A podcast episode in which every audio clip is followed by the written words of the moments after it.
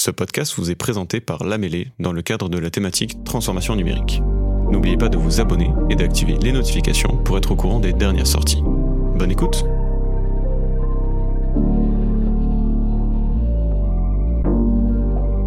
Et si la relation client était facilitée par l'intelligence artificielle? C'est le thème du coup de ce nouveau podcast. L'avènement de l'intelligence artificielle a révolutionné de nombreux aspects de notre quotidien et l'un des domaines les plus influencés est sans conteste la relation client. Alors que les entreprises cherchent constamment à améliorer l'expérience de leurs clients, l'IA émerge comme un catalyseur majeur de cette transformation. Et du coup, c'est pour en parler que je suis accompagnée de Randy qui est CEO de Haloen. Euh, Randy, est-ce que tu peux te présenter et nous dire en deux mots ce que tu fais chez Haloen s'il te plaît? Très bien. Donc Randy CEO et cofondateur d'Aloen. Et Aloen, en deux mots, c'est une intelligence artificielle qui écoute, une autre qui analyse, et en temps réel, on va donner des éléments de réponse pertinents. Parce que c'est une solution qui est dédiée au centre d'appel pour pouvoir assister et coacher en temps réel les téléopérateurs. Ok, on va rentrer un petit peu dans le détail, parce qu'aujourd'hui, en fait, on se rend compte que l'impact de l'IA va bien au-delà des simples chatbots qu'on connaissait euh, un peu jusqu'à présent. Euh, maintenant, ça englobe des systèmes sophistiqués de recommandations, de personnalisation et de prévision, et ça offre du coup des solutions novatrices pour anticiper et répondre aux besoins des clients. Est-ce que tu peux nous expliquer un petit peu plus en détail du coup le fonctionnement de Haloen Bien sûr, en partant du postulat que les chatbots existent déjà,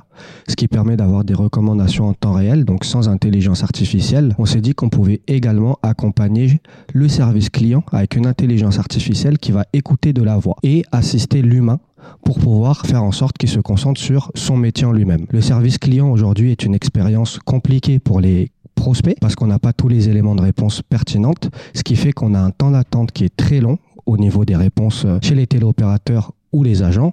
Et c'est comme ça qu'Alowen vient les aider. On va écouter en fait euh, la conversation, écouter le prospect, analyser son sentiment, les mots qu'il va émettre, euh, les questions qu'il va poser, un peu comme ce qu'un chatbot va recevoir, mais on va adapter notre discours au sentiment et au discours que va euh, allouer euh, le prospect. Tout ça grâce à l'analyse conversationnelle qui va en temps réel permettre d'avoir les bons mots au bon moment. En fait, si on va un peu plus euh, creuser dans le sujet, une analyse, une IA conversationnelle, c'est une IA qui va analyser du traitement de texte. Donc sur ce texte-là, on n'a pas de sentiment à proprement parler.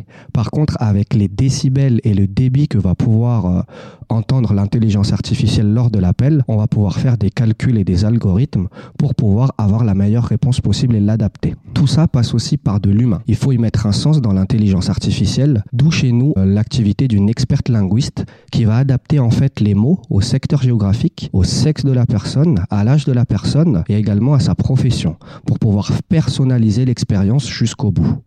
Et c'est cette analyse de texte et euh, cette IA conversationnelle, euh, c'est ce qui va nous permettre d'augmenter la qualité du service client et mettre en conformité les appels. Ça paraît hyper impressionnant. Est-ce que tu coûtes un exemple concret d'un cas d'usage pour qu'on se rende bien compte dans quelle mesure c'est utilisé? Eh bien écoute, le cas concret euh, que je vais démontrer de suite, c'est un client qu'on a au Maroc qui, avant l'arrivée d'Aloen ou des solutions d'IA, utilisait soit un PDF, soit un PowerPoint pour faire les scripts d'appels téléphoniques.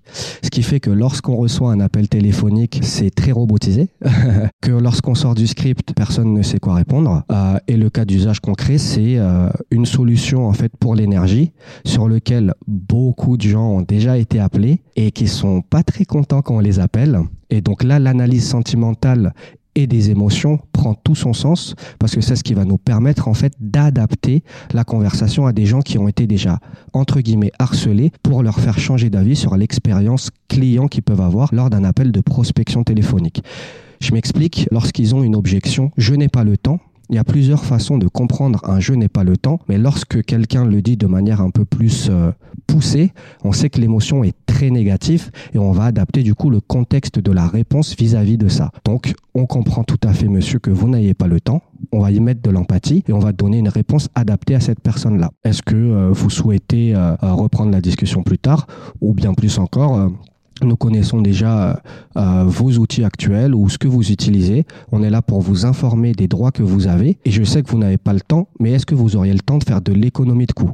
Ça change directement en fait la tendance vis-à-vis du prospect et on sait qu'on est sur quelque chose d'un peu plus qualitatif avec des mots un peu plus soutenus, ce qui va permettre de mettre en confiance les prospects. C'est quoi les retours finalement des utilisateurs via quand tu mets euh, cette émotion et quand tu intègres du coup cette IA au service de la relation client? Alors, nos utilisateurs au début euh, ont été euh, un peu effrayés euh, en pensant qu'ils allaient être remplacés par l'intelligence artificielle, ce qui est totalement compréhensible. Mais on était là pour leur expliquer également et évangéliser notre marché pour leur dire qu'on est là ni pour les remplacer ni pour les contraindre. Et à partir de ce sentiment de sécurité, ils ont utilisé la solution et on a eu de très bons retours. D'une, parce que ça leur permet d'enrichir leur langage.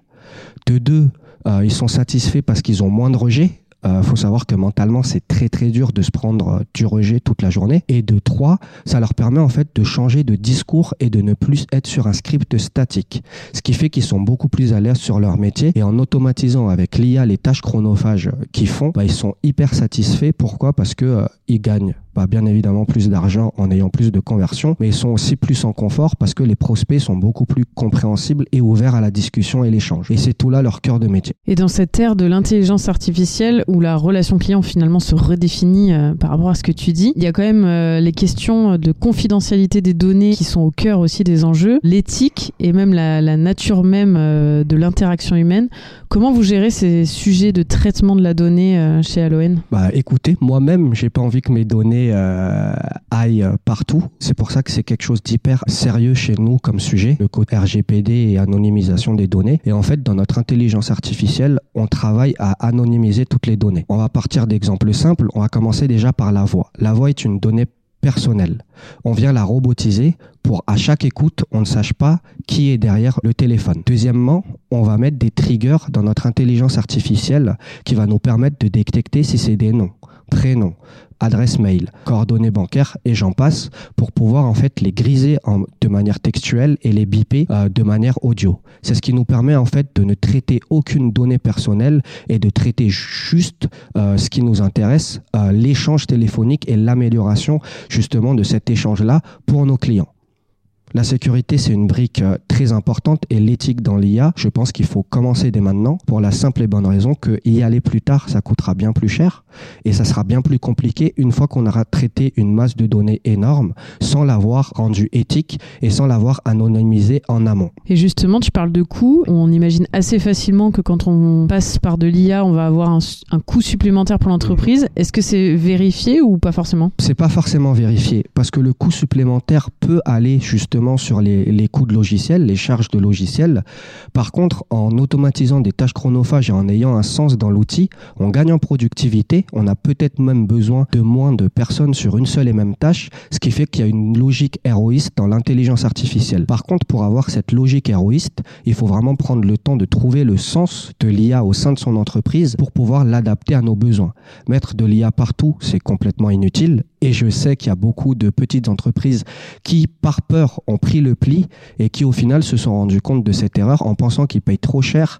Mais c'est juste qu'ils ne payent pas le besoin exact qu'il leur faut pour avoir une logique héroïste. Oui, c'est vrai qu'aujourd'hui, euh, un peu tout le monde vend de l'IA à toutes les sauces. C'est parfois un peu difficile de s'y retrouver. Ça serait quoi ton conseil du coup pour euh, les entreprises qui se posent cette question euh, d'utiliser l'IA pour la relation client ou pour d'autres services d'ailleurs? Eh bien, ce serait la même chose qui m'a poussé à créer à l'ON. D'abord, connaître la problématique réelle dans l'entreprise, mesurer le temps que ça prend à, sur chaque partie, mesurer les pertes de coûts et en fait, euh, tout simplement chercher déjà sur euh, les marketplaces s'il n'y a pas un outil utile avec une vraie logique héroïste par rapport à ce besoin-là, l'adapter à son entreprise et ensuite soit l'utiliser ou si comme moi il n'y a pas de solution existante sur le marché et eh ben créer euh, une IA qui permet en fait pour tout le monde de régler cette problématique également. Les possibilités sont infinies quoi.